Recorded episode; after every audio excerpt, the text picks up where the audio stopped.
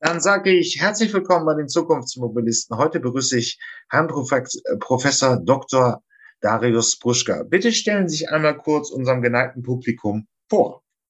Äh, mein Name ist Darius Boschka. Ich bin Professor in der Informatik an der Technischen Universität München und ich kooperiere auch mit dem Deutschen äh, Luft- und Raumfahrtzentrum in Oberpfaffenhofen. Mein Gebiet ist Sensordatenfusion und Telerobotik, wobei der Schwerpunkt weitgehend auf Perzeption für Service-Robotik, autonomes Fahren und Mobilrobotik ist. Das wäre so eine Kurzfassung. Ja, spannend sind ja zwei Punkte. Ich fange eigentlich mal mit dem einen an. Wir jetzt, wenn wir hier in der Zukunftsmobilität uns mit dem Thema automatisiertes Fragen, äh, Fahren beschäftigt, sind Sensoren einfach zentral. Wo gibt's denn diese Sensoren heute schon in der Mobilität? Ähm, ist das, haben wir da schon einfach auch in der Luftfahrt oder in anderen Verkehrsträgern Sensoren, die dann das Fahrentscheiden beeinflussen? Und wie geht's dann aus diesem Stand quo praktisch weiter? Also wie Sie wahrscheinlich alle wissen, äh, kann man die Autonomie-Level in, in fünf äh, Level unterteilen. Und Sensoren gibt es natürlich schon bereits in Assistenzsystemen, die jeder von uns eigentlich im Fahrzeug hat. Das sind normalerweise Radarsysteme und weitgehend Kameras. Der Schwerpunkt verlagert sich auch heutzutage sehr stark Richtung äh, Lasersysteme, die zusätzlich noch Entfernungsinformationen dem Fahrzeug liefern. Diese Systeme in, den, in vielen Fahrzeugen werden dazu benutzt, um zum Beispiel in der Spur zu bleiben und äh, sicheren Abstand äh, zu voranfahrenden Fahrzeugen zu halten Speziell bei Lasersystemen kann man dann auch die Geschwindigkeitsinformation, die der Radar mitliefert, gleich mit auswerten, um Sicherheitskonzepte korrekt umzusetzen. Und die Geschichte geht natürlich Richtung autonomes Fahren. Das heißt, der Fahrer wird nicht nur mit Informationen unterstützt, sondern das Fahrzeug übernimmt selbst äh, die Regie in der äh, Kontrolle der Bahn. Und dann wird natürlich sehr wichtig sein, nicht nur Abstandsinformationen zu erhalten, sondern auch zusätzlich die Szene zu kategorisieren. Und dafür sind natürlich Kameras sehr geeignet, weil in diesem Fall ist, bekommt man nicht nur die Information, dass ein bestimmtes Objekt davor äh, in einer bestimmten Geschwindigkeit fährt, sondern man ist in der Lage auch zu kategorisieren, was das ist, welche Art von Fahrzeug, LKW, PKW und auch vielleicht auch mal aufgrund des Modells die dynamischen Eigenschaften des Fahrzeugs einzuschätzen. Ähm, ja, es ist in der Tat richtig. Also automatisierte Fahrfunktion fing ja schon mit Chrysler 1930 und der ersten Automatikgangschaltung an.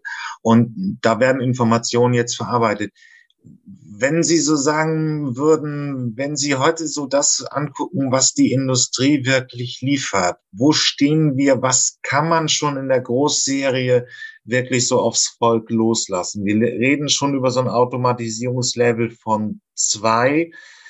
Ich würde sagen, bei BMW habe ich wenigstens als Produktankündigung auch schon drei Plus gehört. Mhm. Wie ist da Ihre Meinung? Was jetzt schon in der Industrie möglich, auch schon in der Großserie? Und woran forschen wir dann praktisch eigentlich in der Wissenschaft?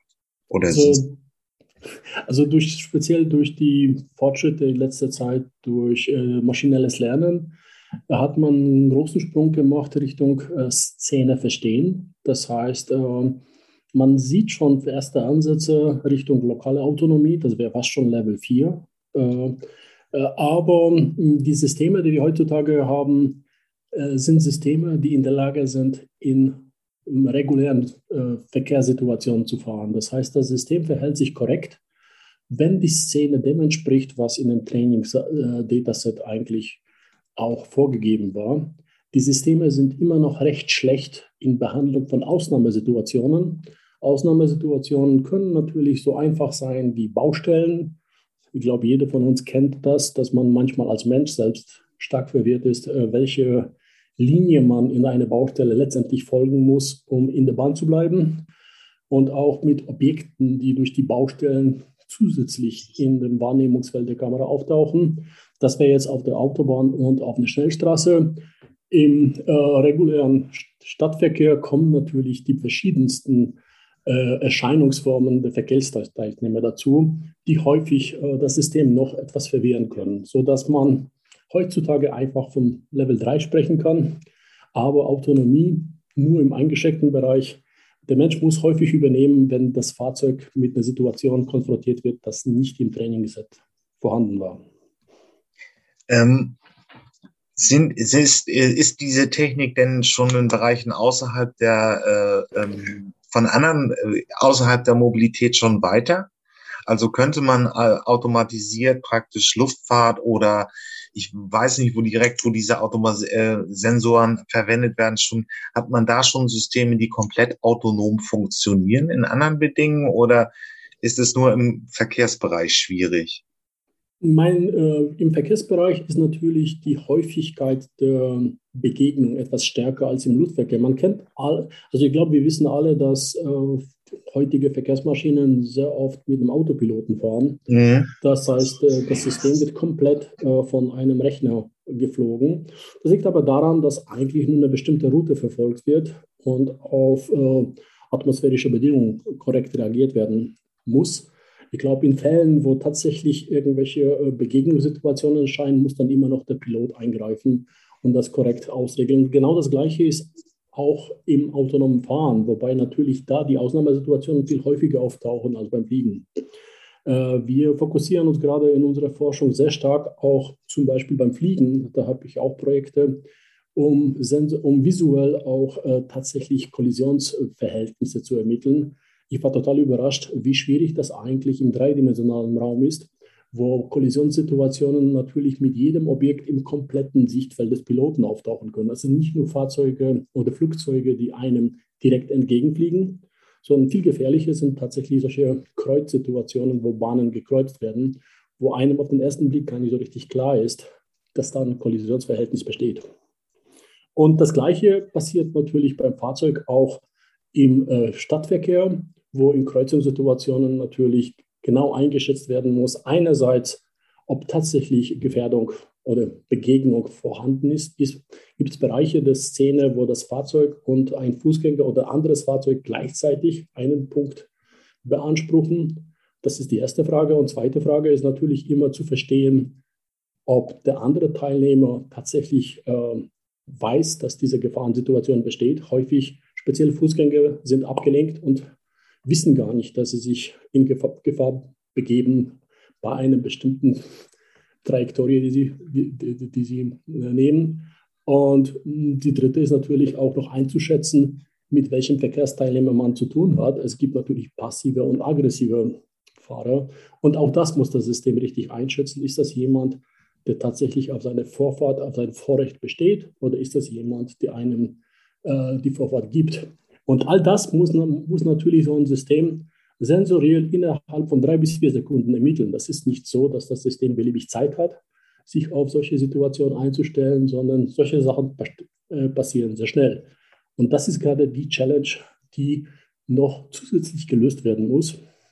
Das Fahrzeug kann heutzutage schon sehr robust in normalen Situationen fahren, aber gerade die Ausnahmesituationen sind die Fälle, wo der Fahrer übernehmen muss oder der Pilot.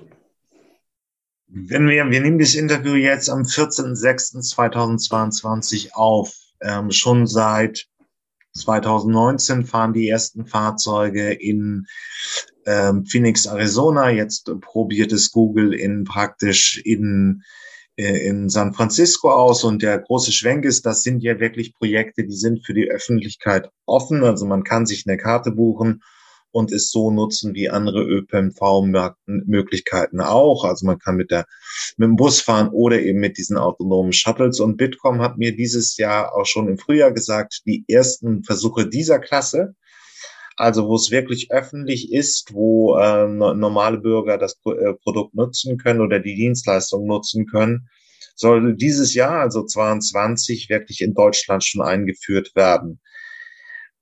Ja, da haben wir jetzt also die technische Option und sie passt momentan in Stadtverkehr mit einer größeren Komplexität oder mit einer kleineren Komplexität. Wo werden wir das denn ungefähr denn sehen in Deutschland?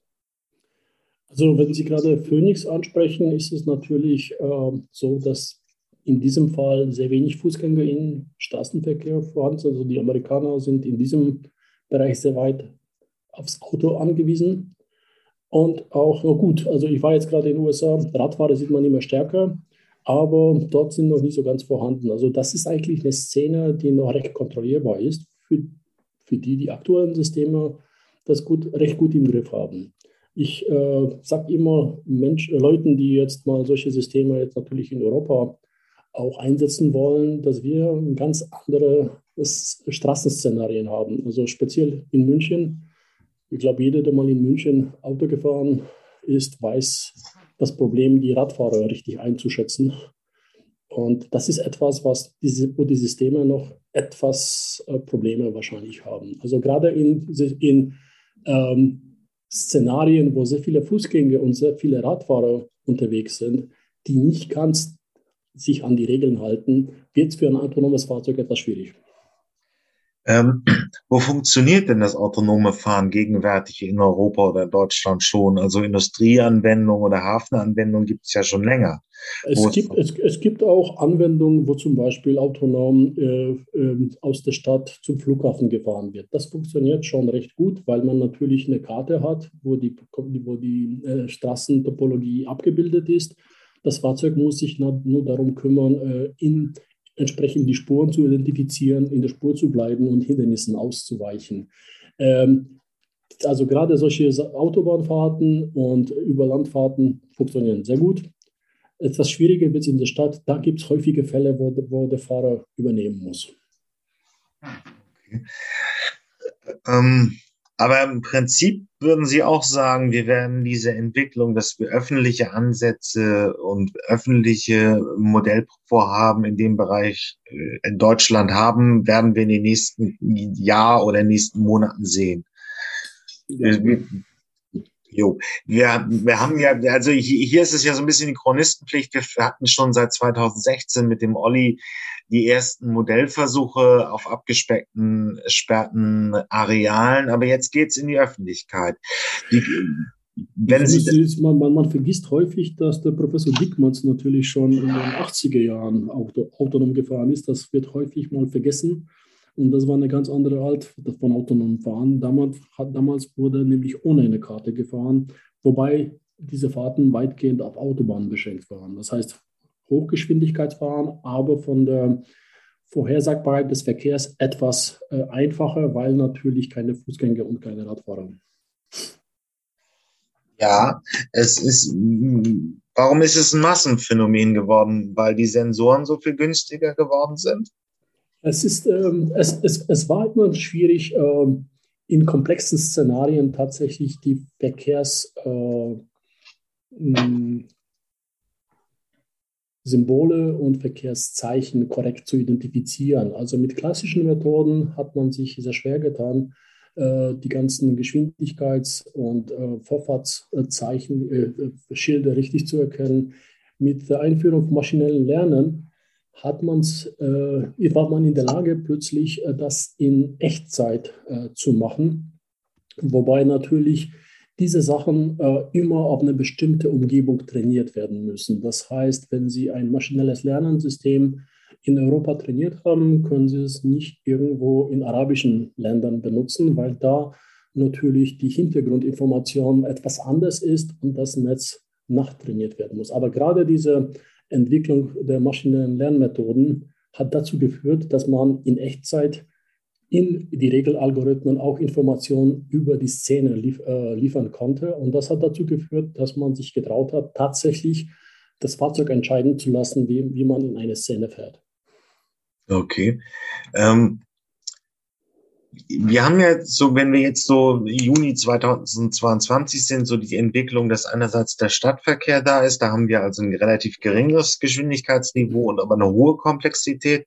Und auf der anderen Seite, es gibt die verschiedenen Cocooning-Ansätze auf Autobahn, wo man gerade LKWs, das ist ökonomisch sehr sinnvoll zusammenschaltet und dann autonom fahren lässt geht's denn auch mal in die Landstraße rein? Also da ist momentan, sehe ich wenig Aktivität, weil einfach es halt hohe Geschwindigkeiten sind, aber eben auch mit einer hohen Komplexität und damit nicht ganz ungefährlich. Ähm, Ist das so das Entwicklungsfeld der Zukunft? Also ein Entwicklungsfeld der Zukunft, wo sehr große, große Fortschritte gemacht wurden, ist tatsächlich Kolonne fahren. Und das ist sehr interessant für äh, LKWs, die wo plötzlich nicht äh, zehn Fahrer eingestellt werden müssen, sondern nur ein Fahrer die ganze Kolonne fährt und die Folgefahrzeuge einfach das Verhalten des voranfahrenden Fahrzeugs nachahmen. Damit äh, kann man natürlich sehr viel Komplexität aus dem System rausnehmen, weil der Fahrer macht die Entscheidung, welche, welche Bahn genommen wird und wie die ganze Situation geschwindigkeitsmäßig eingeschätzt werden muss. Die Folgefahrzeuge müssen letztendlich nur die Bahn wiederholen, das, Folge, die das voranfahrende Fahrzeug fährt. Und es gibt Firmen, die bereits solche Systeme anbieten, wo tatsächlich Tests äh, gefahren. Ich weiß nicht, ob jetzt die Firmennamen nennen sollte, vielleicht nicht. Das können Sie gerne machen. Das, wär, äh, äh, das ist kein also Problem. Also ich habe ich hab, äh, einen Kollegen, der früher für Waymo gearbeitet hat, der ist jetzt bei Kodak Robotics, die machen genau solche Systeme. Also Waymo äh, kennen Sie ja, das ist die, mhm. die Phoenix, die autonom, äh, eine autonome Flotte hat, die, wo sie tatsächlich mal auch als Privatperson sich ein, eine Fahrt mal buchen können und von A zu B gefahren werden. Und äh, er ist von dort aus äh, zu, die, zu, der Firma, die die Lkw-Flotten macht. Und sie machen jetzt gerade tatsächlich ähm, äh, Versuche, wo mh, solche Systeme tatsächlich für, Liefer, für Lieferung eingesetzt werden. Das ist im Hinblick auf die aktuelle Problematik mit den äh, fehlenden Fahrern für Lkw-Fahrzeuge natürlich ein wichtiger Aspekt, wo solche Autonomie sehr viel hilft, die Logistikprobleme etwas besser in den Griff zu kriegen. Äh, Sie sprechen da übrigens, das packe ich in die Shownotes dieser Episode, sowohl Kodak Robotics als auch den von Ihnen gerade beschriebenen Fahrermangel. Die Logistik leidet unter der Tatsache, dass sie sehr wenig Lkw-Fahrer findet. Und da könnte die Technik einen Ansatz bieten. Aber wie weit ist denn das werden? Ähm, das Thema war hier in den Zukunftsmobilisten 2018, 2019 sehr virulent. Es gab auch in Deutschland diese großen Cocooning-Ansätze auf Autobahnen. Die sind dann aber mehr oder weniger auch eingeschlafen. Ähm, sehen wir das irgendwann wirklich mal schon so in der realen Logistik? Also kann sich jetzt hier eine, ein Unternehmer, der, der Logistikflotten betreibt, darauf einstellen, dass irgendwann diese Systeme in Deutschland kommen und man einfach seinen LKW in so einen, äh, in einen solchen Kokon packt und einfach auch mit weniger Fahrer die gleiche Liefermenge praktisch absolvieren kann? Also ich würde sagen, dass heutzutage mit sehr großen Zuverlässigkeiten tatsächlich eine Kolonne auf äh, Landstraßen und auf Autobahnen gefahren werden kann. Das heißt, das wäre wie so ein Zug oder ein Medium, das äh, große Mengen von Gütern von A nach B transportiert. Das Problem ist die, ist die letzte Meile, das heißt äh, die Lieferung der, der, der Güter an, an den richtigen Zustellort. Das bedeutet meistens, dass man durch die Stadt fährt und da muss natürlich dann doch nach meiner Meinung heutzutage immer noch der menschliche Fahrer übernehmen, um das tatsächlich an die entsprechende Ladenkette oder Lagerhaus zu liefern.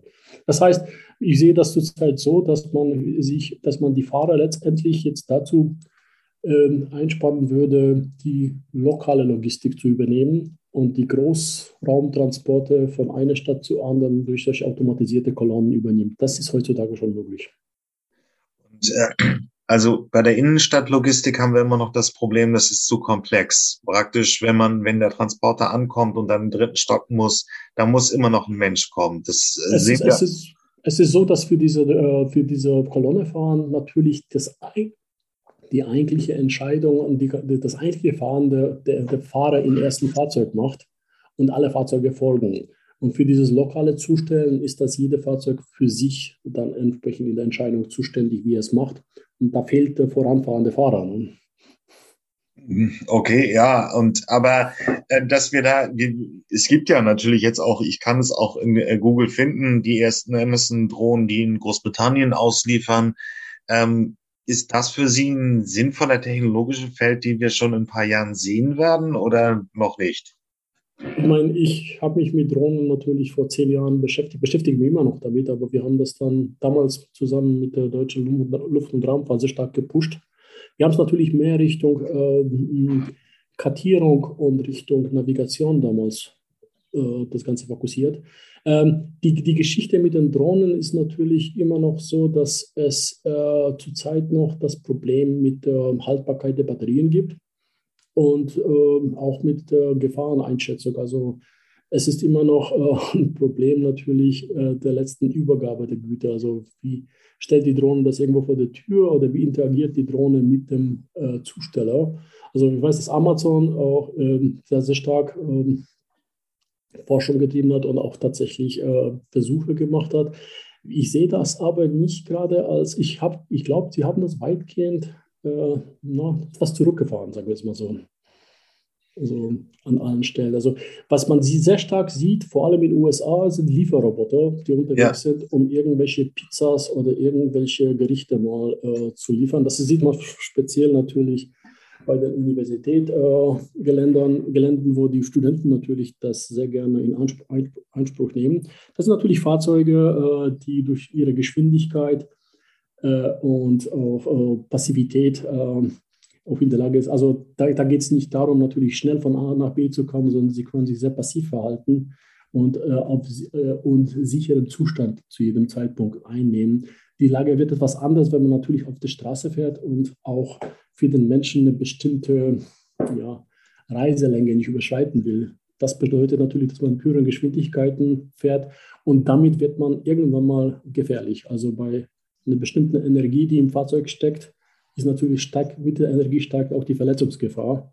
Und dann wird es irgendwann mal jedes Fahrzeug natürlich zu einem, zu einem möglichen Verletzungsrisiko. Ähm, Deswegen aber, Liefer, lokale Liefer, Lieferung durch die relaxame Geschwindigkeit eigentlich viel unproblematischer als autonome Fahrzeuge, die mit höheren Geschwindigkeiten natürlich bei Kollisionen doch Verletzungen verursachen können. Ja, die, die Lieferroboter, das ist ja praktisch fahrende automatisierte Roboter. Aber ich kenne das Phänomen auch eher in Großbritannien oder in, in den USA oder in solchen Staaten wie, wie Estland, die einfach technologieoffener sind. In Deutschland ist es noch nicht massiv verbreitet. Warum eigentlich nicht? Das ist eine sehr gute Frage. Es sind viele Sachen, wo die Deutschen etwas zurückhaltender sind. Also es fängt schon bei Kreditkarten an, hat sich geändert. Und Robotik ist genau das Gleiche. Also ich habe das Phänomen speziell in Japan gesehen. Natürlich, Japaner sind sehr äh, Robotik begeistert. Da haben sie schon sehr früh auch Hotels, die von Robotern äh, komplett äh, äh betreut wurden. Das würde man in Deutschland, glaube ich, noch nie so akzeptieren. Das ist, liegt einfach mit der, mit, mit der Mentalität der Leute zusammen. Ja, wir, wir, werden sehen, wie es auch beim autonomen Fahren ist oder bei autonomen Shuttles, wenn wir sie dann haben. Aber klar, es ist einfach eine ältere Gesellschaft, die wir in Deutschland haben. Die von etwas Neuem zu überzeugen, ist immer ein bisschen schwierig. Also ich habe ähm, mich, mit, hab mich mit, mit Leuten jetzt gerade mal letzte Woche unterhalten, die mir natürlich begeistert von ihren Fahrten in Phoenix unter, äh, erzählt haben, wie angenehm das eigentlich ist. Äh, aber mh, mm, natürlich, äh, viele haben dann Bedenken, wenn man äh, nicht gerade äh, direkt einsehen kann, was das Fahrzeug vorhat. Also es hängt wirklich von, davon ab, wie der Mensch letztendlich sich mit dem technischen System auseinandersetzt. Vertraut man es vollkommen oder möchte man immer noch verstehen, was da passiert? Und gerade diese Schnittstelle zum System, da muss noch etwas gemacht werden, damit die Menschen besser verstehen, was das Fahrzeug tatsächlich vorhat. Ähm, das läuft ein bisschen auf einen menschlichen Sicherheitsfahrer, der das im Notfall äh, kontrolliert, nicht, noch hinaus. Oder? Nicht nur das, aber auch die Art, wie das Fahrzeug in dem Verkehr interagiert. Also äh, ist das für den Menschen vorhersagbar, was jetzt als der nächste Schachzug des Fahrzeugs ist, oder wird man von jedem Manöver überrascht? Also das führt natürlich zu einem mehr oder weniger entspannten Fahren. Und also weiß ich jetzt eigentlich, aufgrund der aktuellen Lage im Fahrzeug, was jetzt die Ausweichmanöver sind oder lerne ich davon erst, wenn tatsächlich äh, ums Hindernis gefahren wird. Da gehört noch einiges, glaube ich, dazu, äh, dem Passagier das irgendwie richtig zu vermitteln. Also dieses ganze Problem haben wir natürlich auch in Service-Robotik. Wenn Sie einen Service-Roboter äh, mit einem Menschen interagieren lassen, muss man sehr stark bei der Bahnplanung darauf achten, dass das Verhalten menschenähnlich ist, dass der Mensch irgendwie auch seine Erwartung dort äh, äh, sich widerspiegelt sieht, dass, dass der Mensch auch je, zu jedem Zeitpunkt versteht, was der Roboter machen wird und nicht einfach erschreckt, weil zum Beispiel eine bestimmte Transport von A nach B durch eine wilde Trajektorie abgebildet wird. Hm.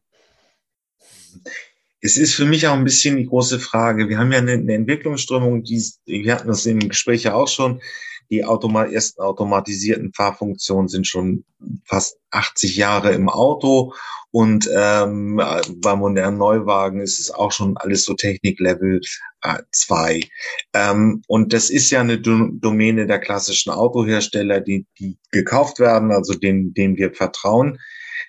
Oder glauben Sie, dass die Softwarewelt wirklich nochmal durchschlagenden Erfolg hat und dass wir irgendwo, so wie wir es bei Medien oder bei, bei Musiknutzung machen, dass wir einfach den, den großen Softwaregiganten folgen? Also wer, wer wird das Rennen da für sich, für die, für die Mobilität entscheiden? Die klassische Autoindustrie mit ihren in der Tat vorhandenen technischen Kompetenzen oder die Softwarewelt? Ich glaube natürlich wie immer, die Antwort ist eine Mischform. Äh, was mir zurzeit bei der Softwarewelt noch etwas fehlt, gerade durch den Riesensprung zum maschinellen Lernen, ist, ähm, man muss dort noch etwas nacharbeiten, damit das System nicht nur tatsächlich die äh, Wahrnehmungsergebnisse liefert, sondern auch zusätzlich äh, zu jedem Zeitpunkt sagen kann, mit welcher Zuverlässigkeit die Daten ermittelt wurden das heißt, äh, wenn das, das Fahrzeug zum Beispiel ein bestimmtes Hindernis meldet, sollte man schon auch noch mit dazu äh, übermittelt bekommen, sehe ich das komplette Hindernis oder sehe ich nur etwas, was zu 10% wie ein Hindernis aussieht. Diese Information ist sehr wichtig, um korrekte Entscheidungen zu treffen.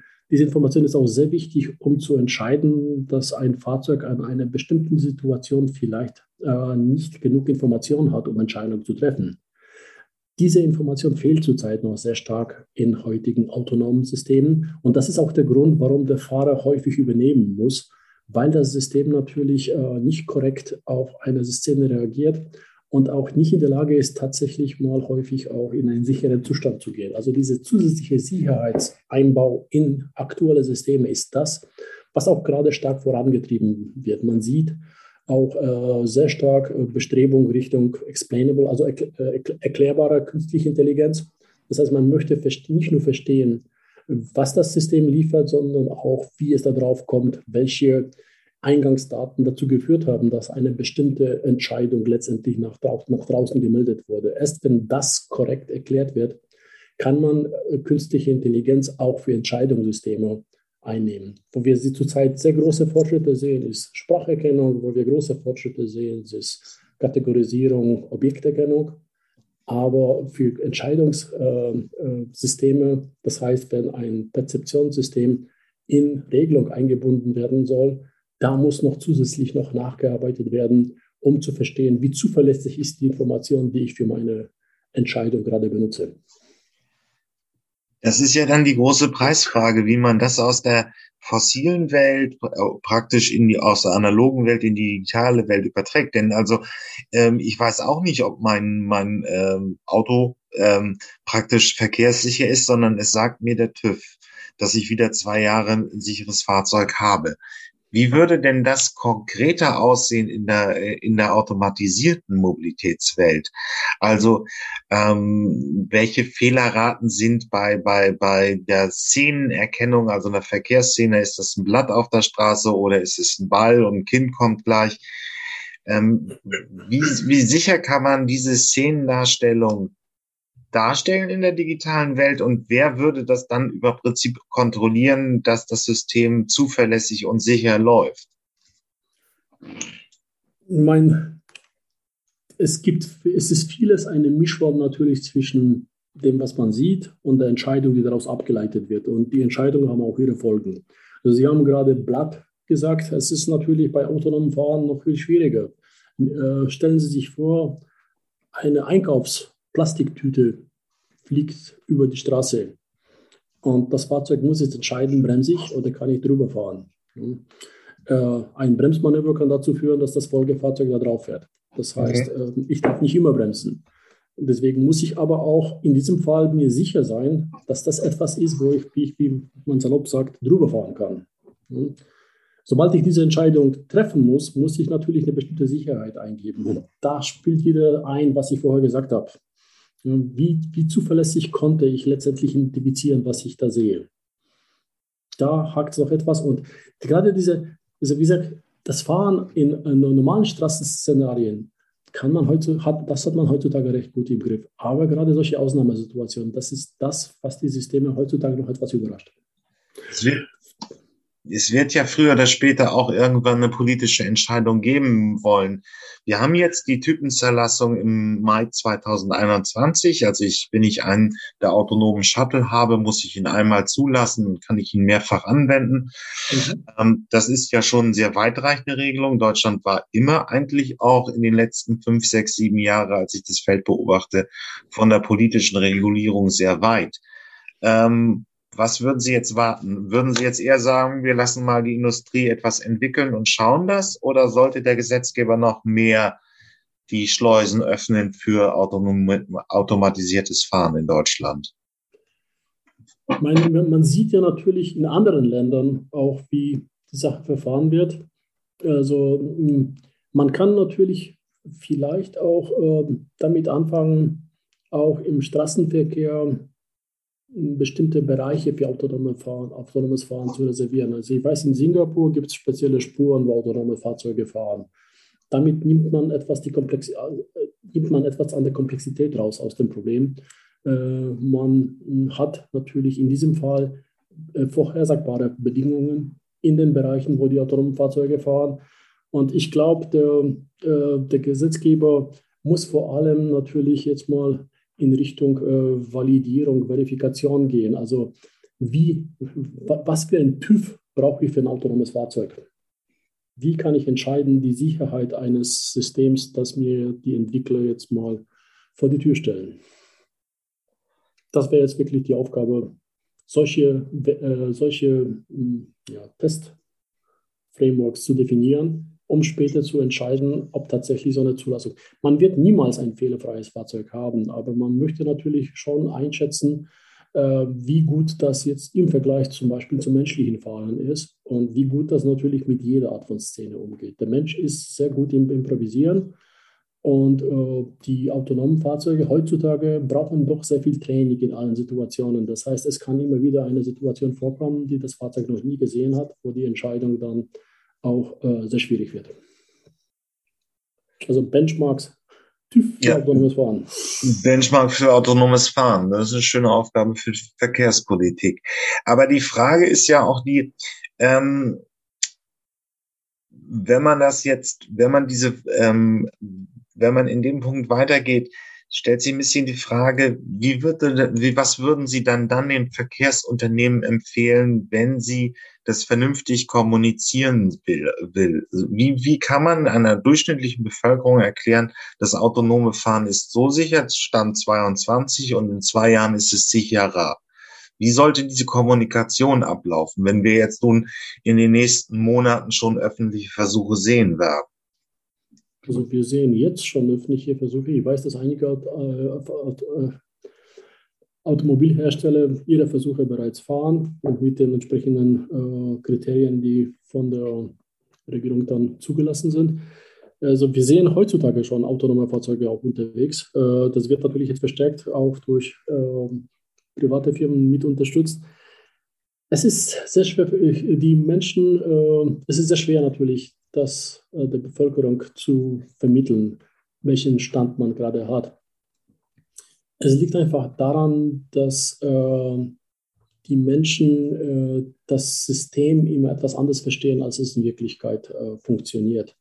Und ähm, sie, also meiner Meinung nach ist wirklich das, die Problematik sind die Ausnahmesituationen. Und da, da muss der Mensch irgendwie auch beim, bei der Nutzung des Fahrzeugs irgendwie ein Gefühl dazu haben, dafür haben, wie, wie ja, Ausnahmen, was für eine Situationsart vorliegt fürs Fahrzeug. Ist das etwas, was ein Standardszenario ist? Da kann, natürlich, da kann man natürlich beruhigt mal auch was anderes machen. Oder ist das eine Situation, wo sehr viel passiert, wo sehr viel Unerwartetes vorkommt? Also speziell was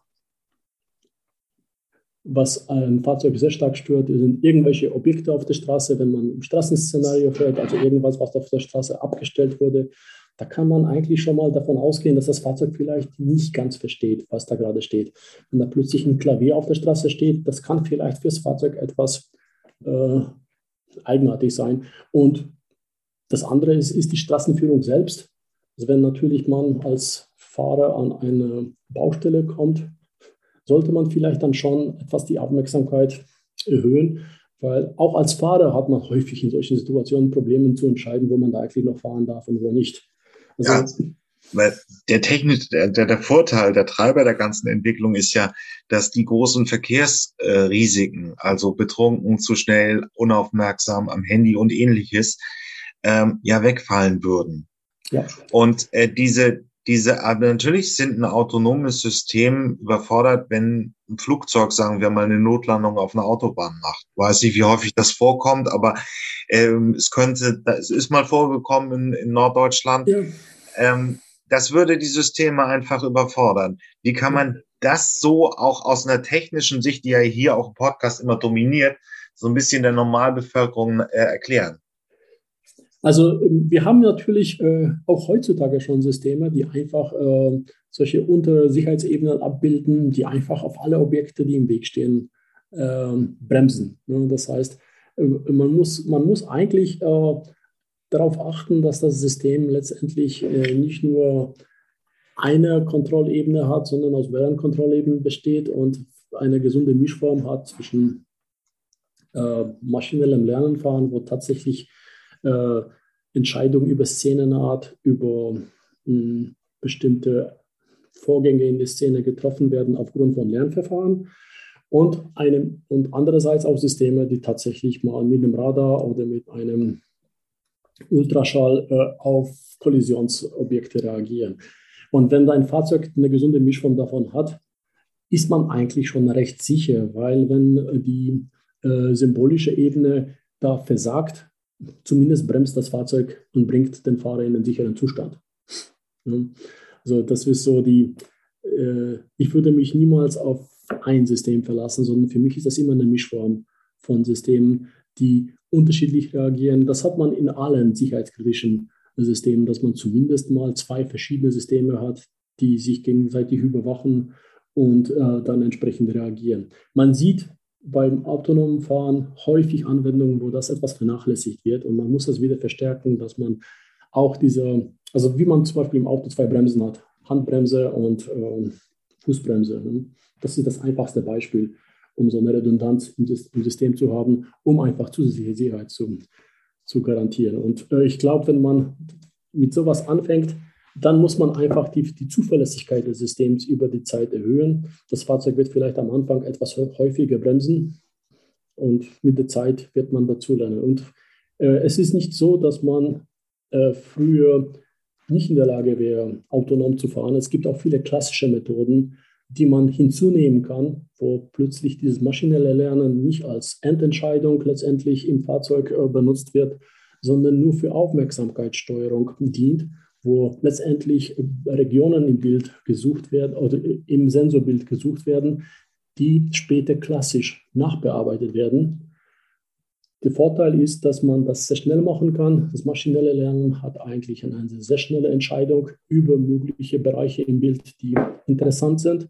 Und diese Bereichssuche im Bild reduziert den Aufwand für die klassischen Methoden, weil plötzlich nicht komplett äh, zwei Mega, Megabyte Bild verarbeitet werden muss, sondern nur ein kleines Rechteck, wo nachbearbeitet werden muss, was letztendlich da drin ist. Also Mischformen, verschiedene Systeme. Ich glaube, das wäre jetzt mal, was uns sehr schnell in der Zukunft wirklich tatsächlich mal autonom, sicher autonom fahren lässt. Und das wäre möglich in einer sehr kurzen Zeit. Ähm, ich habe noch eine Abschlussfrage, die mich auch wirklich stark beschäftigt, weil wenn ich mir die Entwicklung und Sie haben ja Expertise da drin in zusammen im Deutschen Zentrum für Luft- und Raumfahrt und begleiten halt auch die Drohnen schon sehr lange. Warum haben wir noch kein Flugtaxi? Das ist eine Frage, weil es im Prinzip ja vom, von der Verkehrskomplexität relativ einfach ist. Ich könnte einfach vom Frankfurter Flughafen ein Flugtaxi nehmen, das mich in die Innenstadt bringt und dort äh, kann ich dann ins Hotel fahren oder gehen warum haben wir das nicht? Es ist ja eigentlich nur ein GPS-Punkt beim Flughafen und ein beim, ähm, ähm, beim Hotel. Warum hat sich diese Technologie immer noch nicht so entwickelt? Natürlich haben wir Volocopter und andere Startups, die immer wieder durch die Wirtschaftspresse geistern und die Zukunft der Mobilität. Aber es ist technisch eigentlich relativ einfach. Trotzdem haben wir das noch nie so wirklich gesehen. Also ich war gerade in einem Programm, wo wir uns genau mit diesem Aspekt beschäftigt haben. Es ging darum tatsächlich, äh, welche Vorteile so ein Flugtaxi letztendlich gegenüber einem normalen Fahrzeug hat. Und es gibt verschiedene Arten, wie man solche Flugtaxis letztendlich betreiben kann. Es gibt Systeme, die nur an bestimmten Knotenpunkten starten und landen können. Das heißt, sie müssen eine Mischform anbieten zwischen normalem Fahrzeug plus Flugtaxi. Das wird häufig in Großstädten äh, angeboten, wo diese Landeplätze auf irgendwelchen Hochhäusern sind. Äh, und äh, zu dem Hochhaus entsprechend. Man, man, muss jetzt natürlich eine Kalkulation äh, bieten. Eine, einerseits muss das System schneller sein als eine reine Autofahrt. Und der zweite ist natürlich die Kostenfrage. Und da sind jetzt gerade sehr viele Firmen damit beschäftigt, kost, kostengünstige Lösungen anzubieten, die auch für so einen Geschäftsmann, das wird weitgehend dann wahrscheinlich von Geschäftsleuten wegen, aus Zeitgründen dann benutzt, äh, auch tatsächlich äh, attraktiv wird. Also Kostenfrage und Zeitersparnis. Äh, ist, in den Städten ist es leider nicht möglich, dass man mit einer Drohne überlandet. Also es sind sehr wenige Städte bekannt, wo es tatsächlich erlaubt ist, auch direkt am Zielort zu landen. Deswegen diese Mischform macht es etwas schwieriger. Also man denkt immer, man würde vor der Haustür landen. Ähm, in den meisten Fällen ist es aber nicht so, sondern man hat verteilte Landeplätze, zu denen man dann auch irgendwie hin muss. Und Taxis gibt solche Taxis gibt es schon. Äh, das ist natürlich alles noch in der Testphase, aber es gibt sehr viele Firmen, die solche Flugtaxis liefern, meistens solche Quadrocopter oder redundante Systeme, die dann tatsächlich bei Ausfall eines Rotors immer noch in sicheren Zustand äh, äh, gehen können. Entwicklung dieser Art gibt es schon, aber die Entwicklung des Transportsystems ist etwas, wo gerade geforscht wird. Hat mir nichts anderes übrig, als mich zu bedanken für, für das Gespräch und wir schauen mal, wie sich das in der Luftfahrt denn weiterentwickelt. Das wäre interessant. Bis dann. Vielen Dank. Okay. Tschüss. Tschüss.